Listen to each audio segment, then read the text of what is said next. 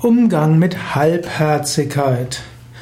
Vielleicht hast du es mit Menschen zu tun, die irgendwo halbherzig sind oder jemand in der Umgebung. Du meinst, es braucht großen und vollen Einsatz und der Mensch neben dir ist nur halbherzig tätig. Du findest das nicht gut.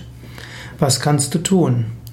Eine Möglichkeit ist zu sehen, nicht jeder kann bei jeder Tätigkeit mit vollem Herzen dabei sein.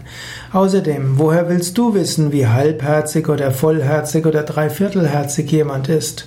Sei vorsichtig, bevor du mit Menschen oder bevor du Menschen beurteilst, vielleicht verurteilst. Wichtiger ist, wie Jesus sagt, an ihren Früchten sollt ihr es erkennen. Also schaue, macht der andere seine Aufgaben.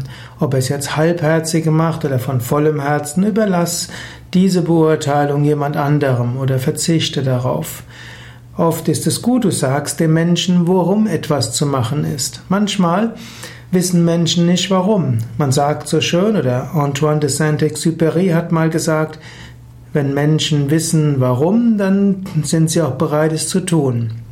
Noch mehr hat das der Psychiater Viktor Frankl gesagt.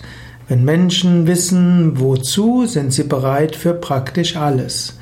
In diesem Sinne ist es immer gut, wenn du Menschen hm, von etwas überzeugen willst oder Menschen eine Arbeit übertragen willst, mach erstmal klar, was ist das große Ganze?